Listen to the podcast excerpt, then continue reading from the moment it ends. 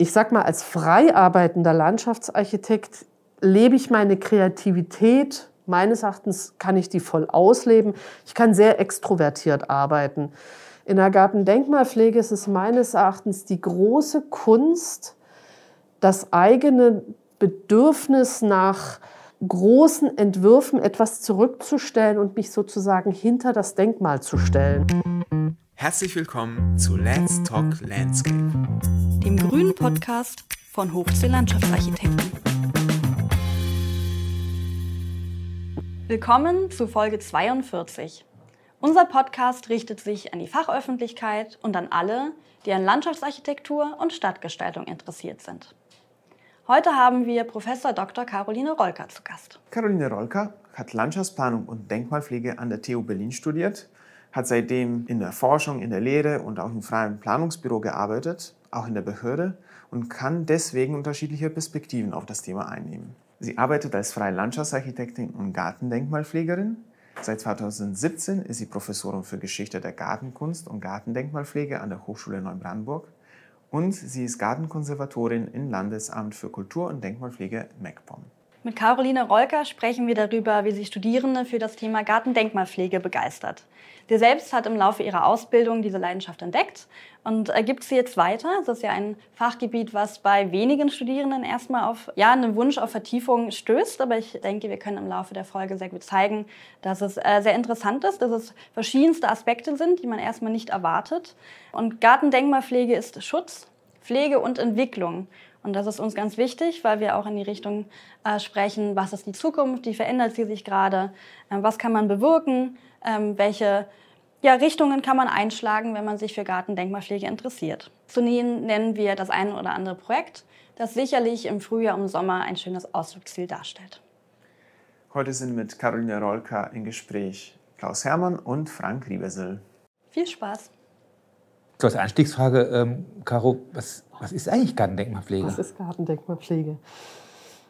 Gartendenkmalpflege ist was ganz Schönes. Das ist, muss ich erst mal sagen. Also es ist ein Teilbereich der Landschaftsarchitektur. Also ich bin ja selber auch Landschaftsarchitektin. Das ist auch die Grundvoraussetzung, dass man dieses Wissen mitbringt. Und Gartendenkmalpflege äh, beschäftigt sich eigentlich mit historischen Grünanlagen Wobei man hier nicht, also man geht in erster Linie natürlich immer davon aus, dass es Parks sind, Schlossanlagen, aber das ist wirklich weitaus mehr und das habe ich jetzt in den letzten Jahren, in denen ich mich sehr viel damit beschäftigt habe, auch wirklich umfänglich kennengelernt.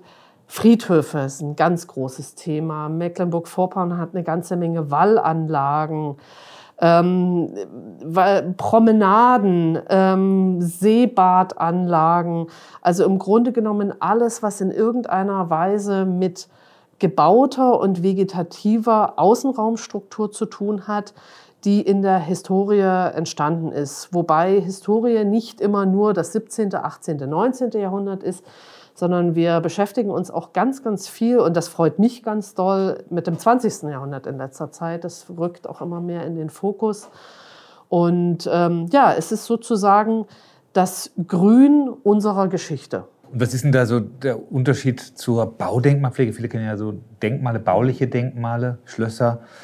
Was ist denn da, würdest du sagen, was unterscheidet die Gartendenkmalpflege von der baulichen Denkmalpflege?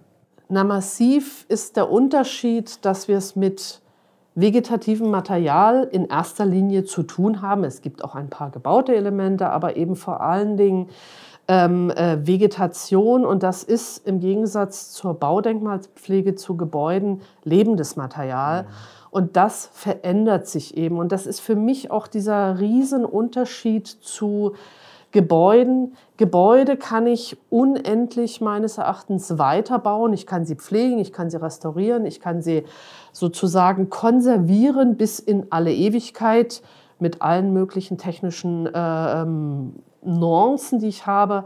Und das kann ich mit Vegetation, mit einem Baum eben nicht machen. Ein Baum ist so wie ein Mensch für mich ein, ein lebendes Objekt, das geboren wird, es wird gepflanzt, dann hat es eine sogenannte Reifephase, also der, der Baum lebt dann in seinem, in seinem Hauptlebensalter. Äh, ähm, Und irgendwann stirbt dieser Baum. Und mit, diesem, mit dieser Veränderung müssen wir eben sehr stark umgehen. Das ist so dieser Lebenszyklus. Ähm, was ich aber auch mal wieder ganz spannend finde, sind diese unterschiedlichen jahreszeitlichen Aspekte, die ähm, Bäume, Pflanzen, Sträucher mit sich bringen. Es ist etwas ganz anderes, wenn ich am Morgen einen Baum angucke oder mittags oder nachmittags. Ja. Wir haben jetzt gerade heute, hat es geschneit hier in Berlin. Bäume sehen ganz, ganz anders aus als im Sommer, wenn sie dann eben ihre Laubfärbung haben. Ich nehme im Winter wesentlich mehr die, äh, die Rinde wahr. Das sind diese großen Unterschiede. Es ist diese Veränderung, ja. die ist für mich so eminent und das macht es meines Erachtens auch schwieriger als der Umgang mit einem Gebäude. Und du musst ja auch noch erspüren, sozusagen, was sich der Gestalter der historischen ja. Gartenanlage eigentlich dabei gedacht hat. Hat er vielleicht auch diese ganzen Aspekte, die du jetzt beschreibst, mhm. diese jahreszeitlichen Veränderungen und auch die verschiedenen Lichtwirkungen äh, im Tagesablauf, mhm. hat er die mit einkalkuliert und welche Bedeutung haben sie für die jeweilige Anlage? Ne? Genau, da sind wir auch ganz schnell bei Geschichte der Gartenkunst, die unterschiedlichen Stilformen von Gärten. Eine barocke Anlage ist eher etwas sehr Gerades, also da geht es eher um Linie und Form. Und bei dem äh, landschaftlichen Garten, da geht es mehr um Textur, Struktur. Und die äh, Gestalter haben immer ein ganz, ganz anderes Bild im Kopf gehabt von dieser Anlage. Und das müssen wir eben immer mit bedenken. Das sind Bilder, die wir schaffen und die wir eben auch erhalten wollen. Ja. Du hast jetzt ein pflanzliches Element rausgegriffen, nämlich die Bäume. Ja das ist ja das, was noch am dauerhaftesten ja. ist von allen anderen pflanzlichen mhm. Elementen. Also wenn man jetzt an Wechselpflanzungen denkt, da sind Einjährige da. Mhm. Da ist innerhalb eines Jahres ist mehrfach äh, die Fläche neu bepflanzt worden. Mhm. Oder Zwiebelpflanzen, mhm. die sind auch relativ kurzlebig. Also man, man, kann sich ja noch vorstellen, wie man mit, mit Bäumen umgeht, aber wie geht man dann mit Wechselpflanzungen um, wenn die in einer Anlage sind? guckt man, dass man, dass man genau die Pflanzung wieder versucht herzustellen, die damals da war, mit den Pflanzen von mhm. damals? Oder macht man was ganz Neues, was mit heute modernen Pflanzen? Das ist eine sehr, sehr gute Frage, die konzeptionell gar nicht so leicht zu beantworten ist. Ähm, ich würde mal sagen, aus dem rein denkmalpflegerischen Gedanken heraus, äh, weil wir ja bei dieser Wiederherstellung dieser Wechselflorbepflanzungen eigentlich so einen konservatorischen Ansatz haben, sollte man schon schauen, dass man sozusagen diese Bilder von damals wiederherstellt. Ob das immer mit den gleichen Pflanzen möglich ist, ist ja schon alleine Frage, was, ob man diese Pflanzen überhaupt noch bekommt. Aber grundsätzlich, also der rein denkmalpflegerische Ansatz ist definitiv der, dass man versucht, äh, diese, diese Abfolge der Pflanzen wiederherzustellen. Ich setze aber mal ein großes Aber dahinter. Ähm, ich glaube, wie wir alle festgestellt haben, gibt es sehr starke Veränderungen heutzutage. Wir haben das Thema Klimawandel, wir haben aber auch unterschiedliche Nutzungsansprüche. Und da müssen wir auch in der Gartendenkmalpflege darauf reagieren. Und da ist es jetzt wirklich die Frage, inwieweit wir auch ähm, konzeptionell andere Pflanzen einsetzen können. Ähm, ich denke mal, äh, wir müssen da wirklich auch Spielräume schaffen in der Gartendenkmalpflege, um letztendlich die Bilder zu erhalten, aber die Substanz bis ins Letzte zu erhalten, ist meines Erachtens nicht mehr möglich. Du hast das Gefühl, da tut sich auch was, weil das ist von uns ja auch immer wieder eine Frage gewesen. Ähm, wie kann man sozusagen auf zeitgenössische Anforderungen an, an, historische Gartenanlagen reagieren? Wie kann man auch ein Stück weit Entwicklung zulassen? Ne? Das ist ja mhm. fast eine Parallele zum Naturschutz, wo man jetzt auch mit dem Klimawandel und äh, neuen Nutzungserfordernissen auch naturschutzfachliche Belange neu denkt und nicht mehr nur mit äh, sozusagen dem originären Pflanzenmaterial arbeitet, sondern auch zulässt, dass vielleicht auch äh, Exoten äh, in einem gewissen Umfang hier äh, pflanzlich Einzug halten. Also gibt es da auch eine Entwicklung, die sich sozusagen öffnet und die diese Spielräume ähm, sieht und auch nutzbar macht? Weil mein Eindruck ist immer so ein bisschen, dass dieser Aspekt Schutz und Pflege eigentlich eher etwas, vor allem, wie du es auch geschildert hast, Konservierendes oder was äh, Schützendes und was möglichst dicht am Original orientiertes ähm, betrifft. Aber die Herausforderungen sind so immens und das mhm. Geld ist so knapp und die Ressourcen, auch personell der Denkmalpflege, sind so beschränkt, mhm. leider, äh, dass äh, man eigentlich gucken muss, wo gibt es sozusagen auch, wo kann man sich Verbündete auch holen. Weil wenn man, das ist, habe ich mir auch als Einstiegsfrage notiert, äh, wenn man den Denkmalschutz reinweg als sozusagen, sozusagen auf sich bezogene, sozusagen mit Scheuklappen ausgestattete Disziplin betrachten würde, hätte man immer nur eigentlich Leute, mit denen man fast schon in einem in einem Konflikt man, man kommt in einen musealen Charakter ja, genau. irgendwann. Also dieser rein konservatorische Ansatz, das ist natürlich erstmal unser Grundgedanke als Denkmalpfleger, als Gartendenkmalpfleger, dass man versucht, den Ort so an sich zu erhalten. Aber es gibt für meine Begriffe eben noch einen zweiten Aspekt und das ist die Nutzung in der natürlich auch ein Teil des, der, der, dieser ganzen klimatischen Veränderungen mit inkludiert ist. Aber es ist eben grundsätzlich die Frage der Nutzung. Und du hast gerade auch noch etwas angesprochen, diese Ressourcen, ähm, die von Seiten der Denkmalpflege beschränkt sind aber eben zum Beispiel auch von Seiten der Pflege. Das ist ja ein ganz, ganz großes Thema. Diese riesig großen Anlagen, also eine Wechselflorbepflanzung, die muss ich ja auch pflegen können. Ich muss das Pflanzenmaterial erstmal heranschaffen, ich muss es aber eben auch pflegen, ich muss es unterhalten. Und äh, da müssen wir eben uns auch als Denkmalpfleger fragen, will ich lieber eine ex extensive, äh, eine intensive Bepflanzung, die aber nach äh, kürzester Zeit schlecht aussieht, weil die Pflege nicht durchgeführt werden wollte, konnte, oder will ich lieber, äh, kann ich lieber mit einer extensiven Pflanzung äh, arbeiten, die aber längerfristig ähm, hält. Das sind ja sozusagen die Fragen, vor der wir stehen. Und du, deine Frage war jetzt, öffnet sich etwas? Ich denke ja. Also ähm, ich sag mal so, bis vor 10, 15 Jahren war es noch ein sehr rein konservat äh, konservatorischer Ansatz. Aber äh, es gibt einen Generationswechsel, auch in der Denkmalpflege, wo man viel eben über das Thema Neuinterpretation nachdenkt. Wobei ich immer gerne das Wort denkmalgebundene Neuinterpretation dazu verwende, weil eine reine Neuinterpretation bedeutet für mich, ganz neu. Und das ist nicht mehr Denkmalpflege. Aber wenn ich mich am, ich sag mal, am Rahmen, am Korsett des äh, Bestandes orientiere, äh, ist meines Erachtens eine denkmalgebundene Neuinterpretation ähm, möglich. Immer im Rahmen dessen, was uns die Charta von Venedig und Charta von Florenz vorgibt. Um es nochmal kurz zu sagen, es darf das Denkmal eben nicht übertönen. Es darf nicht lauter als das Denkmal sein. Ähm, und ich muss es als etwas Neues erkennen können. Also das ist für mich eine ganz wichtige Sache. Es gehört aber für mich eben ein zweiter wichtiger Aspekt dazu, ähm, die Frage, ob wir eine neue ähm, denke im, im Sinne der Pflanzenverwendung, äh, ob, wir, ob das für uns möglich ist. Und da ist für mich eine Grundvoraussetzung die Kenntnis der Pflanzen. Ja. Und das ist ein großes Thema, was ich wiederum auch an den Universitäten und an den Hochschulen ähm, wirklich angesiedelt sehe. Eine fundierte, sehr, sehr gute Ausbildung in der Pflanzenkenntnis. Und das ist eben auch das, was uns ja von den Architekten und dann wiederum von der Baudenkmalpflege so eminent unterscheidet. Und da sehe ich ein Problem. Somit die Frage mit Jein beantwortet. Wir brauchen gute Leute mit hervorragenden Pflanzenkenntnissen. Ich merke, ich merke schon in dem Gespräch jetzt mit dir und auch äh, aus, aus, dem Vorgespräch, du bist ja jemand, der äh, eben nicht von Anfang an nur Denkmalpflege Nein. gemacht hat, sondern du hast ja in deinem Hintergrund eine Ausbildung als Landschaftsplanerin, als Landschaftsarchitektin, mhm.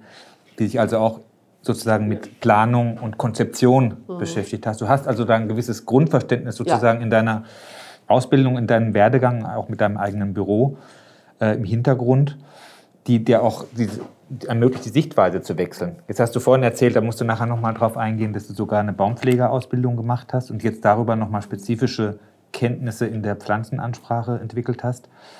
Also das finde ich total wichtig, dass wir alle in unseren Disziplinen, die wir mit Gartendenkmalpflege uns beschäftigen, immer auch mal in der Lage sind, die Sichtweise des anderen einzunehmen. Wir als Landschaftsarchitekten auch, die oft den Ruf haben, alles irgendwie mehr oder weniger neu gestalterisch zu überformen zu wollen und kreativ zu sein. Ähm, ich kann das eigentlich, und du kannst es, Frank, ja auch sehr gut, sich auch mal in die Lage der Denkmalpflegedisziplin zu versetzen, die letztendlich den Auftrag hat, das Objekt ja. zu schützen, zu bewahren und irgendwie behutsam damit umzugehen und auch vor Zerstörung und vor mutwilliger Veränderung zu bewahren. Aber das kann man natürlich äh, mit, deiner, mit deinem Hintergrund ganz, äh, ganz gut. Und ich glaube, wenn wir auch so ein bisschen gucken, du, du hast ja eine Professur in äh, Neubrandenburg, ähm, wenn man die jungen Leute für die Denkmalpflege begeistern will, dann ist das ja vielleicht auch ein wichtiger Aspekt, dass man sagt, diese nachwachsende Generation, die jetzt rankommen, und die vielleicht auch neue Ideen, neue Impulse mit reinbringen. Auch übrigens die Besitzer von Gutsanlagen werden ja jünger.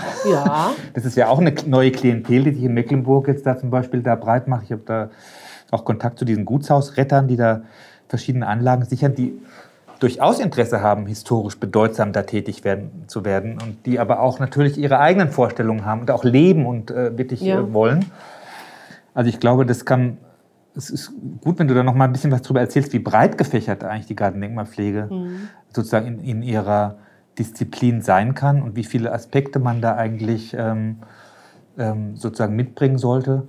Du hast die Pflanzen angesprochen, das ist bei uns mhm. im Büro ja auch ein Riesenthema, ne, dass man immer wieder sagt, Mensch, ihr habt da zu wenig im Studium mitbekommen, qualifiziert euch weiter. Aber es gibt viele andere Aspekte, die da auch eine Rolle spielen. Oh ja. Also mit was habe ich eigentlich zu tun? Das ist die gesamte Palette des Garten- und Landschaftsbaus, würde ich mal so sagen. Das fängt an massiv Wegebau.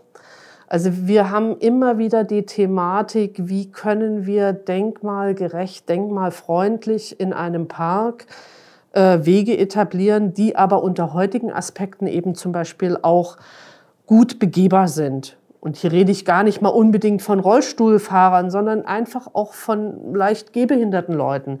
Solche Aspekte. Äh, ein ganz großes Thema, was in Mecklenburg-Vorpommern in dem letzten Jahr unheimlich viel über mich gekommen ist, sind Fischtreppen.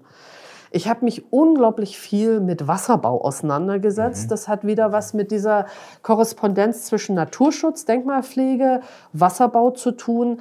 Also diese Ökolo die Frage der ökologischen Durchlässigkeit für, von, von Bächen. Und viele Bäche, gerade in Mecklenburg-Vorpommern sieht man das in den Gutsparkanlagen ganz oft, ähm, sind eben bewusst ähm, oder die, die Parks sind um die natürlichen Bäche drumherum gelegt worden, sind dann sozusagen in diese Planung mit integriert worden. Remplin ist da ein wunderschönes Beispiel für.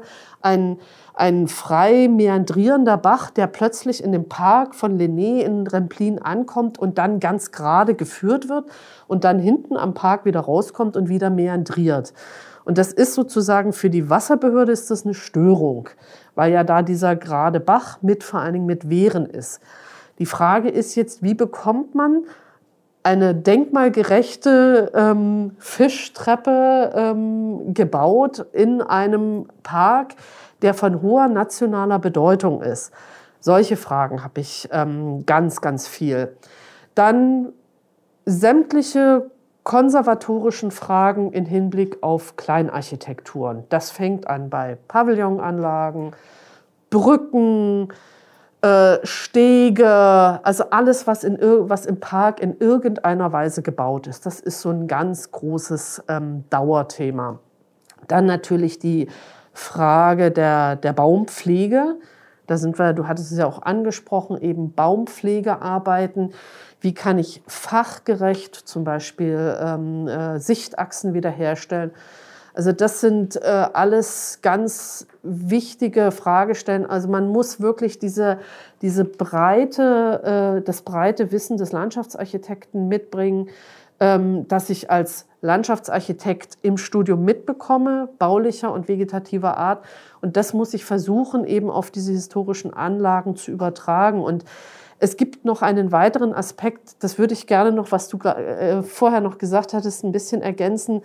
Was muss ich als Landschaftsarchitekt mitbringen, der ich in der Gartendenkmalpflege arbeiten muss? Ich muss ein gewisses ähm, Maß an Zurückhaltung mitbringen. Als, ich sag mal, als frei arbeitender Landschaftsarchitekt lebe ich meine Kreativität Meines Erachtens kann ich die voll ausleben. Ich kann sehr extrovertiert arbeiten.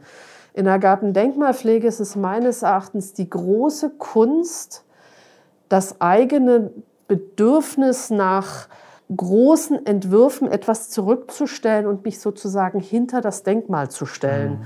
Und das ist manchmal nicht ganz einfach, weil jeder von uns natürlich auch eine, man ist ja als, als Planer, als Entwerfer auch irgendwo exaltiert, man möchte zeigen, was man kann. Und äh, ich finde das immer sehr, sehr wichtig, auch zu sehen, dass man da eben so einen Schritt zurücktreten kann. Ist nicht einfach. Eine ähm, Professorin von mir, ich darf ihren Namen, glaube ich, nennen, Frau Leudel-Reisch, hat es mal sehr schön ausgedrückt. Gartendenkmalpflege ist die Königsdisziplin der Landschaftsarchitektur, weil man muss die ganze Bandbreite der HAI von Leistungsphase 1 bis 9 drauf haben und sich dann noch zurücknehmen können. Sehr schwierig. Genau, man muss sich zwar zurücknehmen können, aber man muss auch Punkte haben, die einem wichtig sind. Ja und die man über die Zeit, über die ganze Zeit verfolgt. Und dann kann man da auch eine gewisse Genugtuung äh, draus ziehen, wenn man bestimmte Punkte, auch wenn es nur kleine Punkte sind, irgendwie durchsetzen kann oder einbringen kann in den Gesprächsprozess. Mhm. Es ist ja, es ist ja ich weiß nicht, ob das früher jemals so war, dass ein Architekt wirklich so einen riesen Entwurf gemacht hat und das so umgesetzt hat. Auch damals äh, gab es bestimmt Bauherren, die da ne, irgendwas dazu gesagt haben oder Genehmigungsbehörden, die irgendwas dazu gesagt haben. Und so erlebe ich das heute, dass das eigentlich eine Form von Team ist. Mhm. Genehmigungsbehörden, Bauherren, Planer, Nutzer. Mhm. Und manchmal gibt es inzwischen sogar Beteiligungsverfahren für die Nutzer. Also auch die werden mit einbezogen. Mhm. Ich finde, das ist gut da, da kommt ein besseres Ergebnis dabei raus, als wenn einer das bestimmt oder ein Büro oder, oder ein Bauherr einfach bestimmt, was da gemacht wird. Das, ich glaube, das ist eine gute Sache. Dieses gemeinsame Das ist eine Form der Demokratisierung des Bauens, so ja. wie das heute läuft. Das ist sehr gut. Mhm. Die ganzen Interessen, die es gibt, äh, fließen damit ein.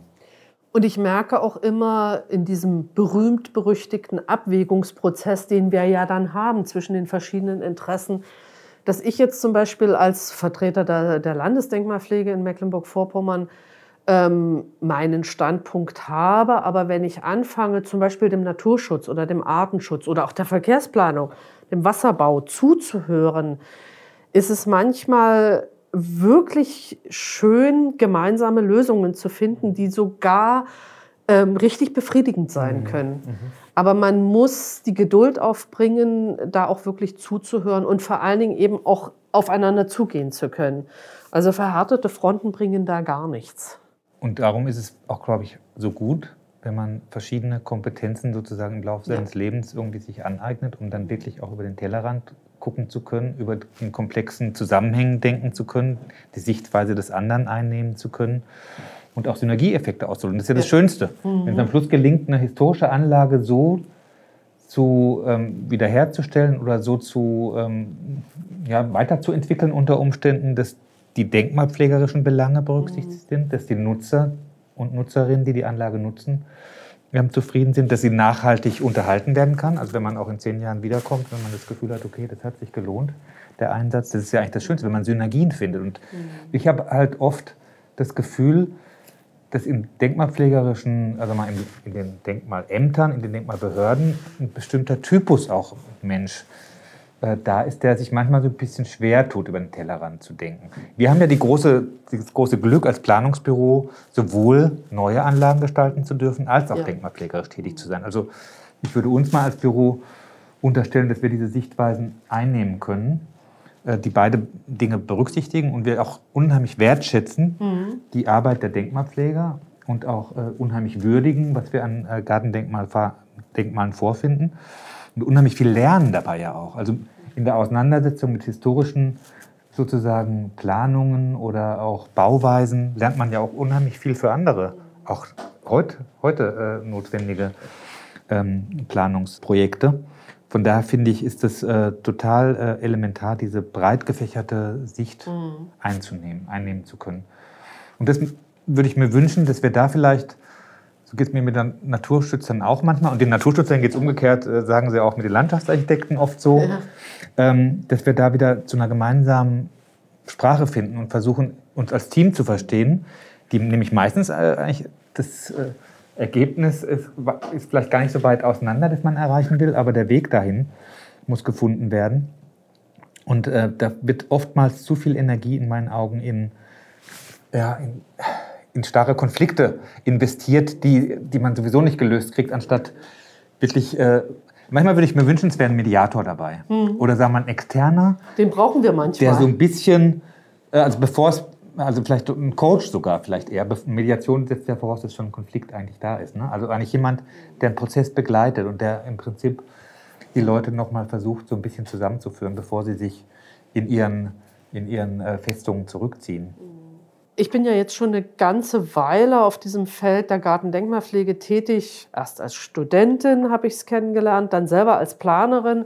Und jetzt habe ich sozusagen die Fronten gewechselt und bin im Landesdenkmalamt beziehungsweise an der Hochschule. Und ähm, ich kann das nur bestätigen, was du gerade gesagt hast. Also ich habe es als Planerin oft auch als sehr schwerfällig, das System empfunden oft auch ja so ein bisschen äh, staubbeladen. Man hat immer so das Gefühl gehabt, ähm, es geht irgendwie gar nichts vorwärts. Aber ich habe trotzdem die Hoffnung im Moment, dass eine wirklich neue Generation kommt. Also ich war gerade auch heute früh wieder in unserem BDLA-Arbeitskreis Gartendenkmalpflege.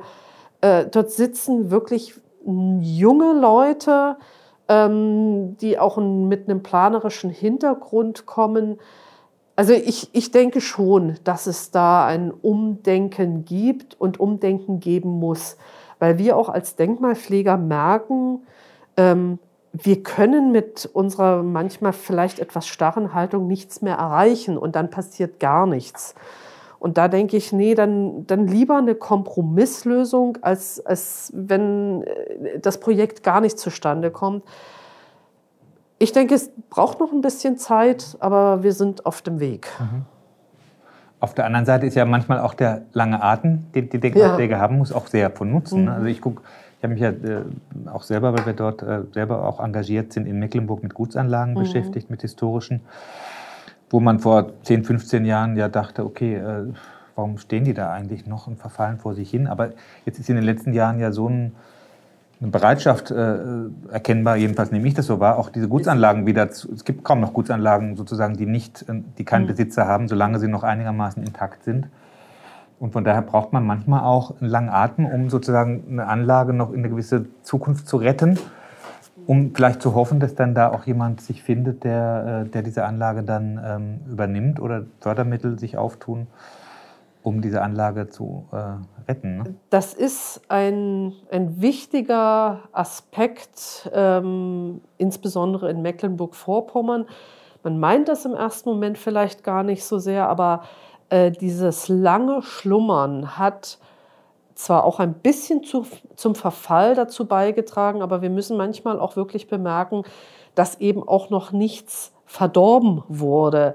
Es, also gerade in den 70er, 80er Jahren, wo noch viel mehr genehmigt wurde, auch baustofftechnisch manchmal wirklich gruselige Sachen eingesetzt wurden, das haben wir kaum in Mecklenburg-Vorpommern, weil es in der Zeit wirklich einen Dornröschenschlaf gegeben hat und die Anlagen sozusagen so, unter so einer Decke gelegen haben.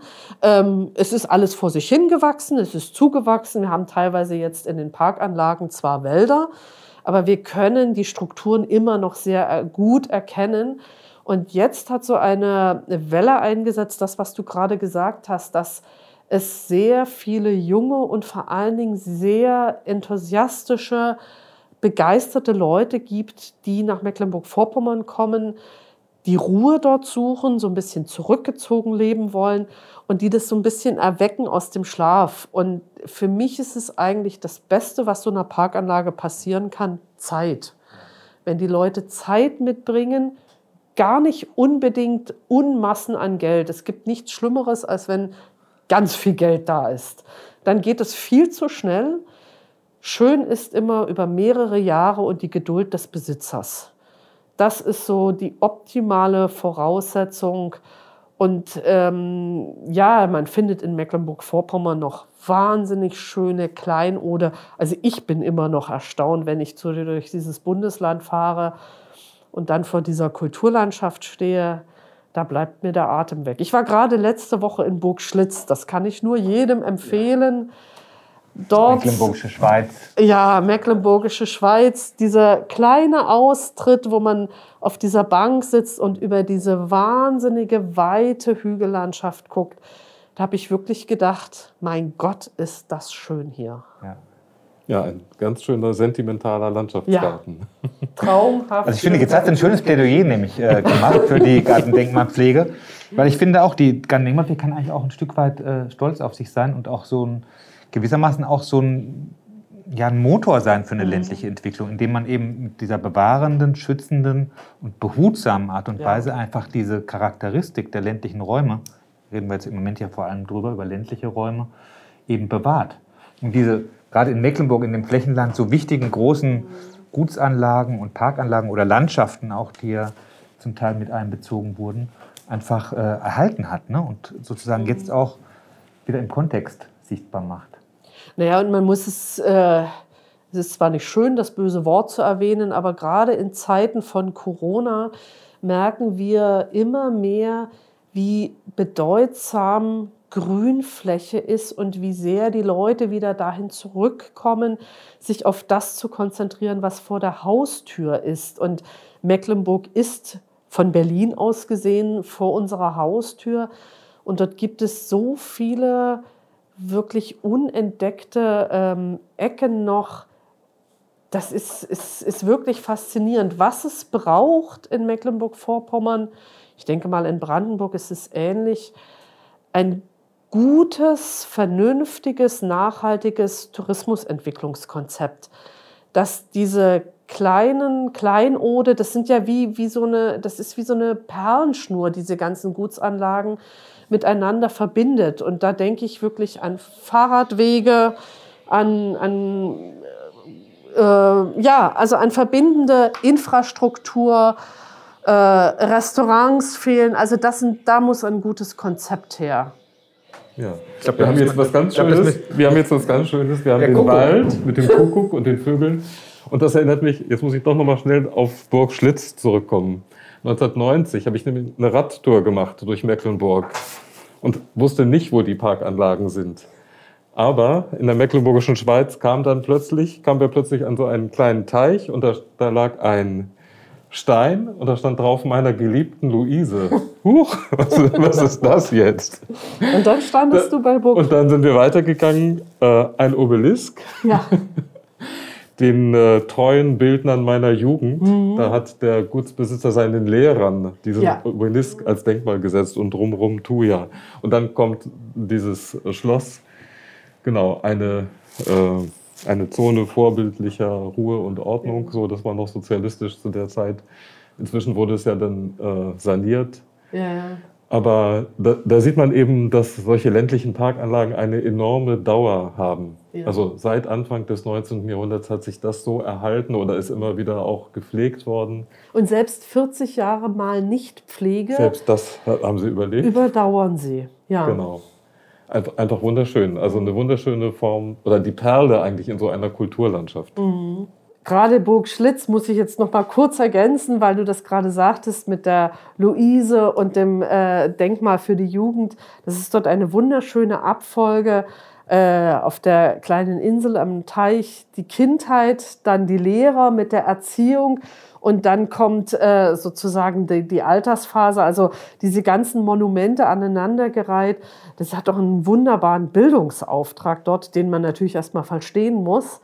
Aber das ist wirklich wie eine, eine, wie eine Theaterinszenierung, wenn man dort durchläuft. In einer völlig unvermuteten Ecke. Ja. Und, wenn man es nicht weiß, dann, dann kriegt man trotzdem davon was mit. Mhm. Also wenn man auch nur Einzelteile davon sieht, aber man, man merkt, hier ist was gestaltet mhm. und da, da, liegt ein gewisses Geheimnis erstmal mhm. drüber. Ich finde, ihr habt, jetzt, ihr habt jetzt viel auch so über diese Zeitspannen gesprochen. Ne? Also wie lange solche Anlagen eigentlich reifen, überdauern, dass sie sogar 40 mhm. Jahre zurückhaltende Pflege äh, oftmals überstehen. Ist es vielleicht auch so etwas Besonderes an der Gartendenkmalpflege, dass auch die Projekte, die äh, in der Bearbeitung sind, lange Zeiträume haben, im Idealfall. Du hast ja auch gesagt, jemand, der ganz viel Geld hat und dann in kürzester Zeit was machen will, ist manchmal viel schwieriger oder der Anlage weniger zuträglich als jemand, der mit Muße und Geduld an die Sache rangeht. Das ist ja gerade in unserer schnelllebigen Zeit auch etwas. was eigentlich, äh, wo es immer nur um Wachstum und Schnelligkeit und Just in Time geht, äh, im Prinzip ein Gegenpol mhm. gewissermaßen. Ne? Und das ist etwas, was Mecklenburg ja auch auszeichnet oder womit man auch, wenn man dort äh, sich touristisch aufhält, äh, gerne konfrontiert ist mit der Ruhe, mit der Gelassenheit und mit der Zeit, die etwas langsamer fließt.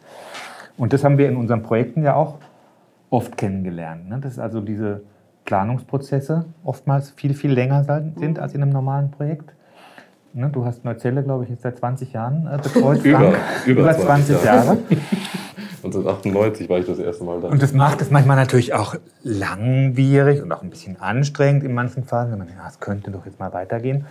Aber andererseits ist es auch was unheimlich Schönes, dass man sozusagen gegen diesen schnelllebigen, wahnsinnig beschleunigten Alltag auch etwas hat, was sich mit Vergangenheit beschäftigt, was sich mit langen Zeitläufen beschäftigt und wo man einfach auch so ein bisschen die Geschichte atmet. Wenn ich das kurz mal ergänzen darf, ich hatte jetzt im Herbst ein für mich sehr, sehr wichtiges persönliches Erlebnis dazu. Ich habe meine freiberufliche Tätigkeit äh, in der Gartendenkmalpflege mit einem Projekt in, in Österreich gestartet, äh, Stetteldorf am Wagram. Ein, ein wunderbarer Renaissance-Garten. Und ich hatte über Jahre hin das äh, große Glück, diesen Garten betreuen zu dürfen. Und irgendwann habe ich ihn dann so ein bisschen abgegeben, wie so ein Kind eigentlich, und äh, war dann auch jetzt mh, hm, vielleicht drei, vier Jahre nicht mehr dort.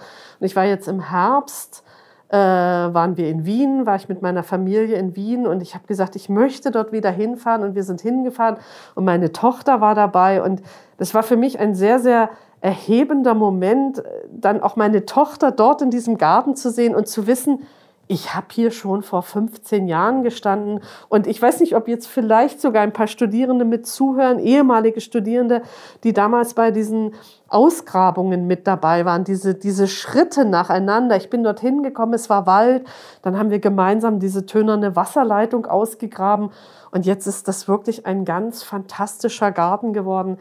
Das ist äh, wirklich etwas, was man auch so, wo man an der Wagram-Kante steht und denkt, wow, das ist, ist schön zu sehen, wie sich das entwickelt hat. Ganz, also da ist der Faktor Zeit. Und offensichtlich auch nachhaltig funktioniert. Wenn du ja. sagst, was vier Jahre später da, da ist also die Pflege und die Unterhaltung. Alles wunderbar geklappt. So wie du es dir wünschst. Alles ganz, also das ist, äh, wie du auch sagtest, mit Neuzelle, ja, 20 Jahre. Aber es ist trotzdem, es ist wie ein Kind, das man irgendwie mitträgt eigentlich. Äh, manchmal ist das dann auch ein bisschen bockig und dann will es nicht. Und dann ist man auch vielleicht manchmal gener genervt, wenn das Kind in die Pubertät kommt. Aber irgendwann ist das Kind dann aus dem, äh, ist es ins Erwachsenenalter übergetreten und der Garten blüht. Und der blüht für sich selber. Und das finde ich ganz toll. Genau, die Pflege, die Pflege wird dann ja. von anderen übernommen. Genau. Und äh, wenn das Leute sind, die das gut machen, mhm. so wie das in Neuzelle der Fall mhm. ist, dann ist das auch wirklich fantastisch. Genau. Und dann kommt man nur noch so als Zaungast hin. Aber ich finde trotzdem, man kann eine ganze Menge Stolz darauf empfinden. Und das, das erfüllt mich einfach sehr, diese Art der Tätigkeit, dieses Langsame. Vielleicht hast du auch noch ein zweites, jetzt sind wir ja gerade in die positiven Berichterstattung ja. über die Denkmalpflege, ist ja auch ganz wichtig.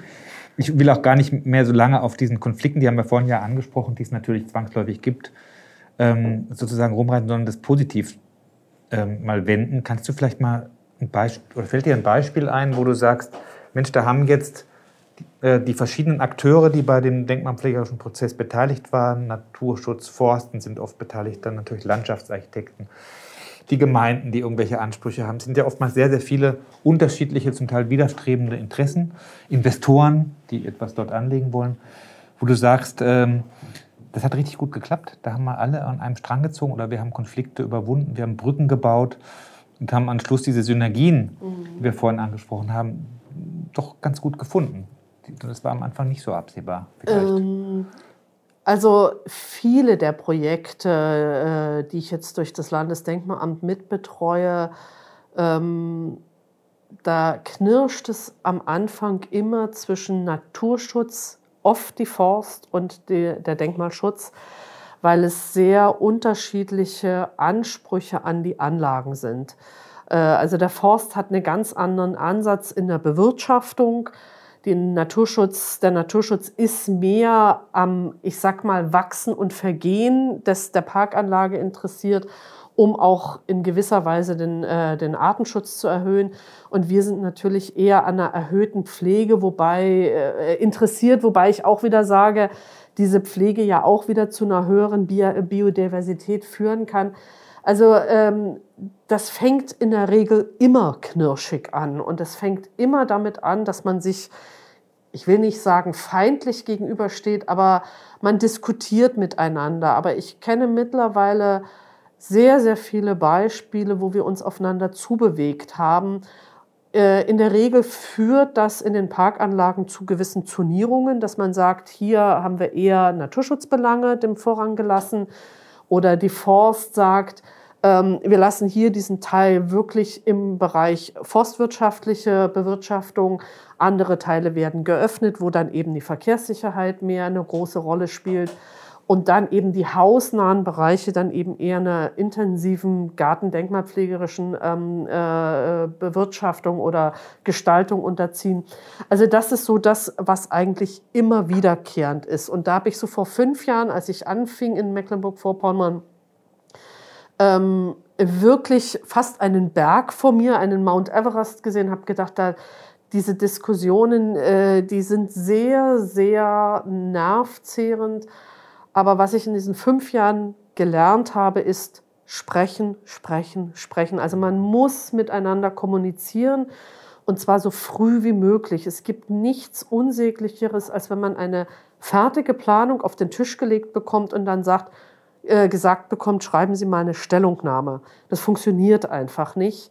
Ähm, das ist, vielleicht kann es sogar funktionieren, aber dann führt es immer hinterher zu Diskrepanzen. Aber hast du denn die, hast du denn die Zeit? so viel zu sprechen? Also ich meine, das finde ich, ich, ich, finde das, ich finde das absolut richtig. Ich, ich meine, ich weiß, und ich weiß, dass du Tag und Nacht praktisch für deinen Beruf, äh, sobald es möglich ist, irgendwie im Einsatz bist. Aber du hast vorhin ja die personelle Ausstattung in Mecklenburg geschildert. Ich finde das auch sehr wichtig, dass man redet. Aber ich habe äh, immer wieder auch das Gefühl, es ist einfach kaum einer da, der mit einem redet. Oder die, auch die Denkmalpflege-Leute, äh, mit denen man vielleicht auch frühzeitig ins Gespräch kommen möchte, um Dinge auszuloten und sich sozusagen vielleicht auch auf den gleichen Weg so zu begeben. Sagen also bitte, also erst mal was vorlegen und dann reden wir drüber. Also das kommt auch ich, durchaus ich vor. Ich ne? versuche, ne? also doch, äh, ich versuche das eigentlich relativ äh, doll äh, stark durchzuziehen, weil ich gemerkt habe, dass es im Endeffekt mir Zeit spart. Wenn ich, äh, ich versuche immer, bevor es zu einer Abgabe, zum Beispiel einer denkmalpflegerischen Zielstellung als Hardfakt kommt, mache ich die Termine zur Abstimmung eigentlich vor dieser Benehmensnahme mit der denkmalpflegerischen Zielstellung mit dem Naturschutz. Und ich treffe mich mit den Leuten draußen und wir gehen das gemeinsam durch, sodass der Naturschutz mir sagen kann oder dem Planer sagen kann, das und das und das, da gehe ich nicht mit und dann wird das in die denkmalpflegerische Zielstellung mit eingearbeitet. Ähm, das versuche ich eigentlich, äh, so versuche ich zu arbeiten und ich sag mal so, bei den privaten Anlagen ähm, klappt das auch eigentlich ganz gut. Wo es nicht klappt, wenn Fördermittel im Spiel sind, weil Fördermittel ausgegeben werden müssen. Das ist ein ganz großes Problem. Und ganz oft ähm, ich dann fertige Planungen auf den Tisch bekomme und dann so nach dem Motto friss oder stirb. Also entweder du stimmst dem Ganzen jetzt zu und dann können wir die Fördermittel ausgeben oder das Ganze wird verzögert und die Fördermittel verfallen. Das ist bei größeren Pro äh, Projekten, die teilweise auch politisch ähm, motiviert sind, ein ganz großes Problem. Verstehe ich gut. Mhm. Gibt es nicht auch politische Unterstützung für die Gartendenkmalpflege? Also wenn, wenn du jetzt sagst, äh, du hast einen großen Park oder einen ursprünglich großen Park und kannst aber die gartendenkmalpflegerischen Belange eigentlich nur für den hausnahen Bereich mhm. umsetzen und die übrigen Teile fallen sozusagen an den Naturschutz bzw. an den Forst, dann ist das doch auch eine Form Rück des Rückzugs schon oder der Rückzugsposition. Ich meine, die Denkmalbehörde ist eine Ordnungsbehörde, die kann ja auch was verfügen oder kann sie nicht? Ja, wir können verfügen, aber dann oft mit der mit dem Effekt, dass wir gar nichts erreichen, weil dann wird es, wir können ja niemanden dazu zwingen, ähm, ich sag mal, äh, Umgestaltungen vorzunehmen. Wir können ja nur zur Pflege anmahnen, sage ich. ich. Ich nenne es mal so. Und äh, ich setze sehr auf Kommunikation statt auf Konfrontation. Also wenn ich versuche, dem Besitzer zu sagen, du hast das und das und das zu machen, erreiche ich in der Regel gar nichts. Weil wir dann auch bei dem Punkt sind, ähm, die Kontrollmöglichkeiten sind gar nicht da. Äh, sowohl die unteren Denkmalschutzbehörden als auch ich, wir sind zeitlich überhaupt nicht in der Lage zu kontrollieren, was die Einzelnen machen. Wir sind ja wiederum darauf angewiesen, dass die Besitzer zu uns kommen und anzeigen, sie wollen etwas tun und dann reagieren wir. Wenn wir mehr Personal hätten, würden wir vielleicht auch kontrollieren und dann könnte man auch Verfügungen schreiben. Aber meines Erachtens bringt das nicht viel. Und ähm, ich, ich denke mal, Kommunikation ist ein großes, großes Thema, aber man muss die Zeit dazu haben. Ich muss aber eine Sache vielleicht noch ergänzen, was in Mecklenburg-Vorpommern ein bisschen ein Spezifikum ist, gerade bei den Gutsparkanlagen. Ich würde mal sagen, 90 Prozent derjenigen, die sich so einen Garten, äh, so ein Gutshaus kaufen, die sind ja gewillt, die Sachen im Sinne der Denkmalpflege herzustellen. Also ich habe kaum Leute im Bereich der Gutsparkanlagen, die, durch jetzt, die dort jetzt auf Teufel komm raus irgendwas reinbauen wollen oder großartig verändern wollen. Die meisten kommen dorthin, in dem Bewusstsein, ich kaufe mir eine historische Anlage und ich will das auch, ich will das so pflegen. Und von daher ist das Konfliktpotenzial da weniger groß. Wir haben ein ganz anderes, wir haben zwei andere große Probleme in Mecklenburg-Vorpommern. Das ist Bauland. Äh, es wird sehr, sehr viel Bauland ausgewiesen, wo wir dann Sichtachsen stören. Das ist, da müssen wir wesentlich aufmerksamer sein, denke ich mal, als, äh, als äh, ähm, Denkmalpflege. Und das Zweite ist das große Thema der Energielandschaften. Ähm, aber wir haben uns ja vorhin schon darüber unterhalten. Das ist eine sehr zweischneidige Sache. Auf der einen Seite brauchen wir erneuerbare Energien. Auf der anderen Seite ist es aber auch schwierig, alle Landschaften mit, mit Windkraftanlagen zu verstellen. Also da sehe ich ein größeres Konfliktpotenzial. Wir haben in Mecklenburg-Vorpommern noch nicht diese äh, Grundstückspreise wie in München oder Hamburg oder Frankfurt, wo äh, sich Spekulanten sehr viele Objekte kaufen. Das sind bei uns eher Enthusiasten. Ja. So würde ich es vielleicht sagen. Und das ist ein sehr, das ist was sehr Gutes. Das ist ein sehr schönes, äh, sehr schönes Bild irgendwie, dass die Leute, die die Gutsanlagen in Mecklenburg pflegen, eben auch wirklich die Bereitschaft mitbringen, da, äh, die, mhm. die, auch eine Wertschätzung mitbringen für die Anlagen. Und ich finde, wir sollten nochmal auf alle Fälle zu dem Thema Energielandschaften in einem anderen Kontext nochmal zurückkommen, weil da haben wir ja mit dem Energiegarten damals uns als Landschaftsarchitekten auch drum gekümmert. Mhm. Kann man nicht diese erneuerbaren Energien, insbesondere die Windanlagen, die ja räumlich am stärksten wirksam sind, letztendlich auch als einen Bestandteil einer zukünftigen Kulturlandschaft sehen? Und kann man sie nicht in irgendeiner Form landschaftsbezogen auch platzieren? Dass sie, mhm. ne? Aber da war unsere, um da vielleicht ganz kurz einen Exkurs dazu zu machen, unsere Erfahrung eigentlich immer wieder, dass die, die sozusagen Ausschlusskriterien für Windenergie letztendlich zu Eignungsgebieten führen, die irgendwie übrig bleiben. Die stehen irgendwie in der Landschaft rum, weil mhm. da gibt es kein, keine äh, Siedlung in der Nähe, da gibt es keine Naturschutzbelange. Die haben irgendeinen Zuschnitt, der sich da so ergibt. Und da wird dann halt gesagt, okay, jetzt haben wir diese Eignungsgebiete mühsam rausdestilliert, jetzt kommt uns nicht noch mit Gestaltungsvorgaben mhm. dafür. Und dann wird dann natürlich der Investor diese Anlagen da so rein äh, mhm. positionieren, wie es optimaler, äh, wie es der optimale Ertrag dann bringt. Und da würde ich mir eigentlich auch wünschen, dass man überdisziplinär äh, diese Themen betrachtet und eben Denkmalbelange, Kulturlandschaftsbelange, Gestaltungsthemen viel stärker in den Fokus nimmt. Das ist für meine Begriffe eine ganz dringende Frage auf der Regionalplanungsebene. Absolut. Das darf überhaupt nicht eigentlich in der Entscheidung bei uns in den unteren Denkmalschutzbehörden oder letztendlich bei mir landen, sondern das ist Regionalplanung und das ist ein großes Desiderat. Ja. Ja, das wird ja jetzt das große Thema der nächsten Jahre werden, ja. weil die neue Bundesregierung will ja zwei ja. Prozent der Landesfläche für Windeignungsgebiete Aber vorsehen. Ich fürchte, da haben wir auch wieder anders als in der Denkmalpflege eine wahnsinnige Geschwindigkeit vor uns. Das muss jetzt ganz schnell gehen. Ja. Ne? Und die Zeit, diese Prozesse anzustoßen, zu reden und zu reden und zu diskutieren und vielleicht auch über das beste Gestaltungskonzept äh, zu diskutieren und diese ganzen Belange einzubeziehen, wirklich konzeptionell und nicht nur äh, sozusagen in, in, im Sinne von jeder kriegt ein bisschen was, die Zeit äh, haben wir wahrscheinlich nicht. Und das ist nee, weil es die letzten zehn Jahre verschlafen wurde. Ja. Aber ich finde diese Frage oder diese Aussage, was du gerade gesagt hast, der Akzeptanz der Windkraftanlagen aus Sicht der Denkmalpflege eine ganz spannende. Ich habe mich neulich gerade mit einer Kollegin aus der, äh, mit meiner Kollegin äh, für die technischen Baudenkmale unterhalten, die jetzt schon dabei ist, die ersten kleineren Windkraftanlagen aus den, ich weiß nicht, aus den 60er, 70er Jahren unter Schutz ja, zu stellen. Ja, ja, Und es ist ja auch eine ganz spannende Frage. Wie werden wir in 20 Jahren die Windkraftanlagen, die jetzt zum Beispiel um Neubrandenburg stehen, äh, wie sehen wir die dann? Wie gehören die zu unserem Landschaftsbild? Im Moment empfinden wir die noch als störend, aber ähm, wann setzt der Gewöhnungsaspekt ein und wann fangen wir an, das solche war, Sachen? Das war früher mit den, ich kann mich noch erinnern, äh, als ich mich damit mal beschäftigt habe, mit äh, sozusagen der Geschichte der Windenergie. Früher waren auch die historischen Windmühlen ja. absolut unbeliebt. Der Müller war eigentlich immer derjenige, der hat äh, Schmuh gemacht, der wurde, ne, Krabat und so weiter, kennt ja jeder. Genau. Der musste dann am Ort, der hat immer am Ortsrand gewohnt, da wo der Hügel war und da wo die Windhöfigkeit war, so ein bisschen abseits.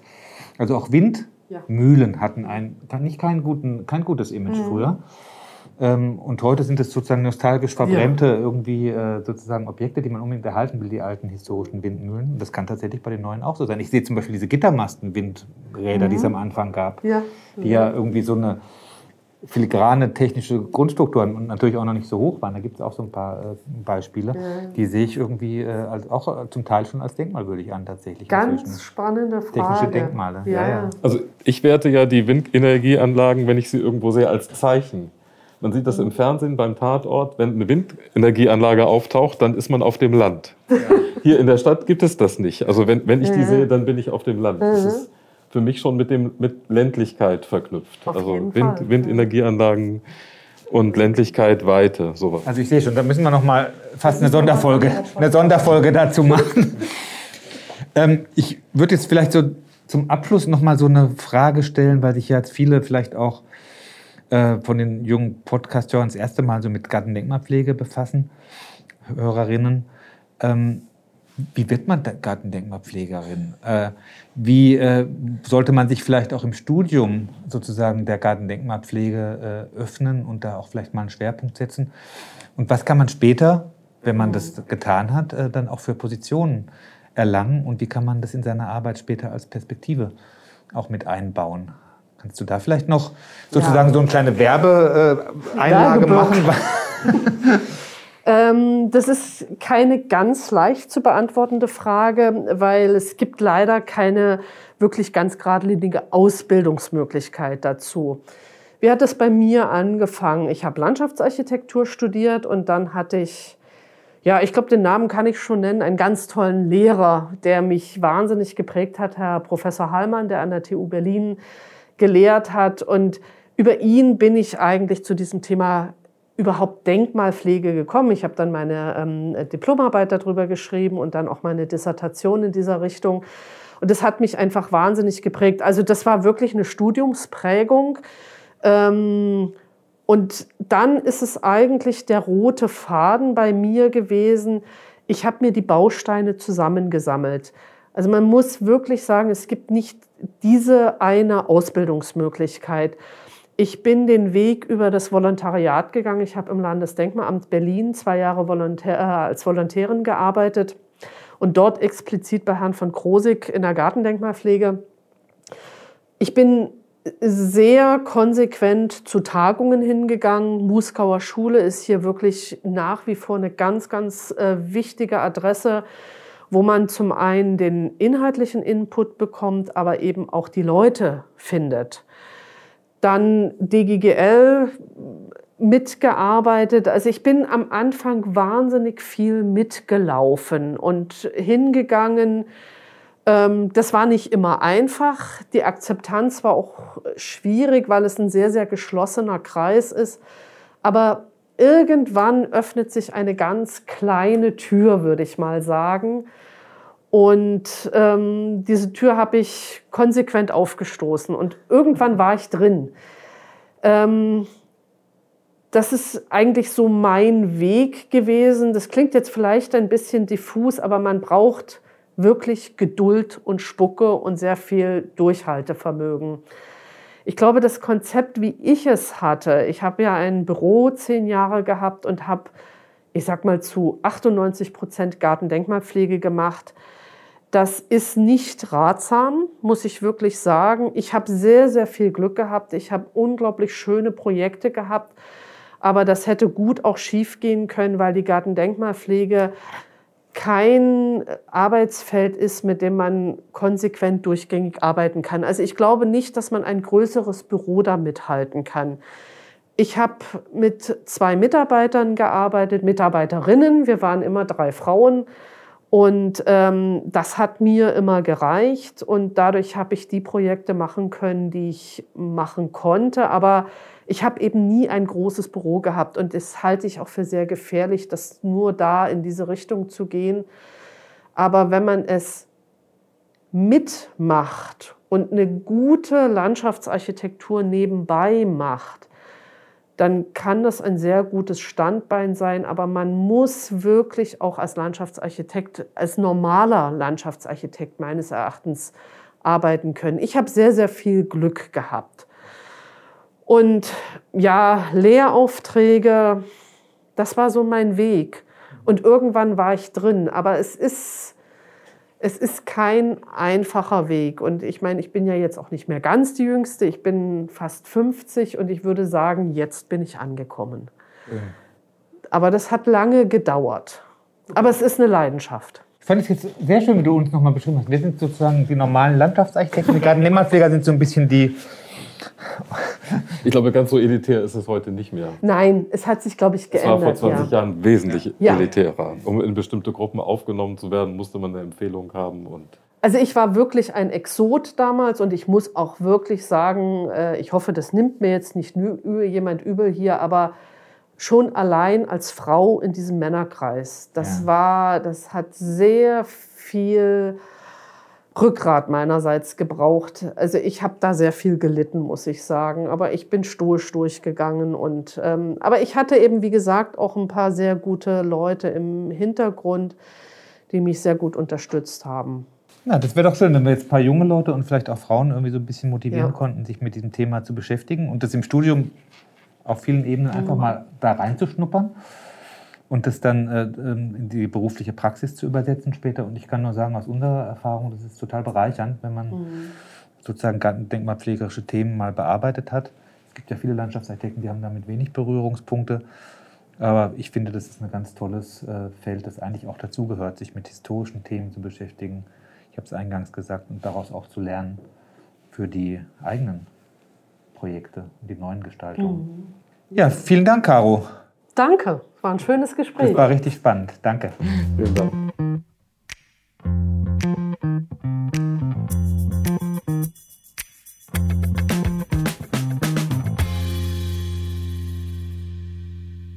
Ja, wir hoffen, euch hat die Folge gefallen. Äh, vielleicht hat der ein oder andere Studierende etwas für sich entdeckt, was er vorher noch nicht gesehen hat. Würde uns auf jeden Fall freuen. Vielleicht hat auch der ein oder andere junge Gutshofbesitzer aus Mecklenburg-Vorpommern zugehört. Auch das wäre natürlich äh, interessant. Und dann haben wir in zwei Wochen wieder eine Folge, die sich um den Entwurf dreht in der Landschaftsarchitektur. Wir haben Hans-Hermann Kraft zu Gast. Ja, er ist von Ausbildung aus Architekt, arbeitet aber als Landschaftsarchitekt. Er gehört zu einem erweiterten Führungskreis von WES Landschaftsarchitekten. Und mit ihm werden wir über Entwerfen reden, über Werkzeuge für Entwerfen, wie man bis ins Detail äh, auch ähm, den Entwurf überlegt und gestaltet und ähm, auch über seine besondere Fähigkeit Freihandzeichen. Da bin ich sehr gespannt drauf. Ich auch. Und ähm, noch als kleiner Hinweis, das gilt wie immer, wir freuen uns, wenn ihr uns dort abonniert, wo ihr uns hört, ähm, wenn ihr uns bewertet, wenn es die App zulässt. Ähm, Nachrichten könnt ihr uns gerne schicken an media.hochc.de und äh, dann hören wir uns in zwei Wochen wieder. Ciao.